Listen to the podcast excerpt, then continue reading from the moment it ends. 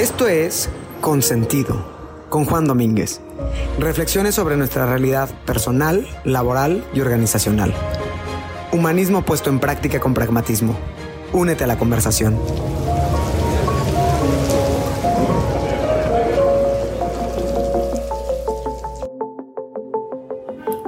Como comentamos en nuestro episodio anterior, al hablar sobre el impacto del edadismo vivimos un momento histórico donde conviven cuatro o cinco generaciones en el mismo lugar de trabajo. Es claro que haya generado cambios en la sociología empresarial y como consecuencia en la sociedad. Vemos cada día que las empresas emergentes, las que nacieron a finales de la década anterior basadas en tecnología, hacen hoy recortes masivos que obedecen a la necesidad de reducir costos ante la ausencia de inversión y la automatización de procesos. Esto afecta naturalmente a todos los trabajadores, pero vemos también algunas tendencias en las que hace que el talento directivo también sea afectado. A continuación, hablemos, hablaremos de esas tendencias sin el ánimo o pretensión de ser exhaustivos, simplemente referir algunas de ellas. Quienes han tenido la oportunidad de ver las series recientes en los canales de streaming o plataformas de streaming sobre Spotify, WeWork y otras, ven un elemento en común la transición de los fundadores CEOs hacia la separación de estos en dos roles. Por un lado, el fundador líder y estratega, y por otro, el nombramiento de CEOs externos, que no son los fundadores.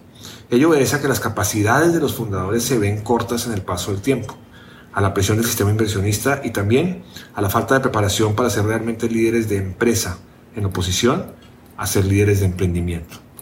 Le sucedió al propio Steve Jobs. Este será un fenómeno que veremos con más frecuencia y que tendrá efectos en las relaciones con los clientes inversionistas. El cambio se basa en gran medida en la generación de autoconciencia de los fundadores para entender que las capacidades de crear y crecer son bien diferentes a las de administrar, fortalecer y liderar orgánicamente para articular la estrategia. Ello no implica que no haya lugar para estos fundadores. Implicará, similar ocurrido con las empresas familiares, que habrá una mayor institucionalización y como consecuencia de ello los fundadores pasan a tener roles directivos, pero desde nuevos consejos de administración y o en la misma gestión, particularmente de tecnología. A propósito de ello, en el ecosistema empresarial las empresas emergentes ya institucionalizadas tienden a tener parecidos con las empresas tradicionales, los cuales tienen una demanda de capacidades con las que hoy no cuentan. En materia directiva, se ven ya cambios entre la oferta y la demanda, donde unos tienen lo que otros no y viceversa. Las empresas emergentes requieren talento senior con capacidades digitales, mientras que las empresas tradicionales buscan talento digital con mentalidad organizacional. Esto lleva y ha llevado a la transición, que hubiera sido impensable, de talento directivo de un sistema a otro, así como la necesidad de adaptación y cambio de paradigmas de la fluidez de lo ágil y liviano a la gestión tanto burocrática y viceversa. Como un cambio de mentalidad que requiere preparación en lo académico y en lo práctico, pero por encima de todo, una fluidez cognitiva para garantizar el éxito. A propósito de lo anterior, dentro del marco infinito de competencias y habilidades aparece como preponderante la capacidad o mentalidad digital, dicho en inglés Digital IQ, en la alta dirección. Lo más complejo de esto, particularmente para las empresas tradicionales, es que no se trata de aprender a ser digital ni de una serie de conocimientos aprendibles. Se requiere pensar digital, lo cual, entre muchas cosas, precisa siempre tener soluciones digitales automatizadas literalmente para cualquier aspecto, para cualquier proceso de la empresa. Esta tendencia, o necesidad para ser más precisos, implica todo un reto para la alta dirección. La mayoría de los líderes desarrollados durante los años no crecieron en esa mentalidad y deben adaptarla y en ocasiones se ven como disidentes dentro de sus mismas empresas. Como todo al final está entrelazado, hoy vemos la necesidad de líderes más versátiles y móviles, con un entendimiento holístico del negocio que les permita con facilidad moverse de un área a otra. Un liderazgo líquido y adaptable al envase. Se precisa más, horizontalidad, mayor transversalidad que verticalidad, más generalismo versus especialización y de esta manera un líder del área de crecimiento puede ser directivo en una región específica, un líder financiero atender la estrategia de recursos humanos o lo que es bien común, consolidar áreas para darles un sentido más holístico y estratégico a los y las ejecutivas que los ocupan. Para esto se requiere no solo mucha plasticidad, sino también una agilidad de aprendizaje muy elevada.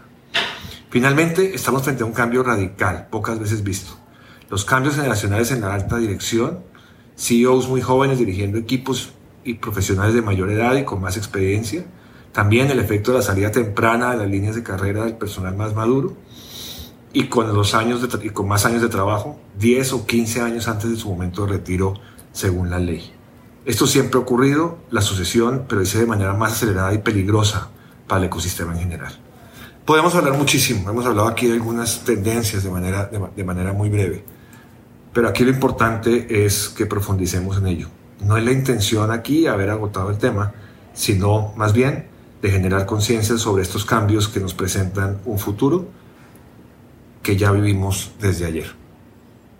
Soy Juan Domínguez y muchísimas gracias por acompañarnos en este episodio de la segunda temporada de Consentido. Únete a la conversación y mantengamos el diálogo abierto.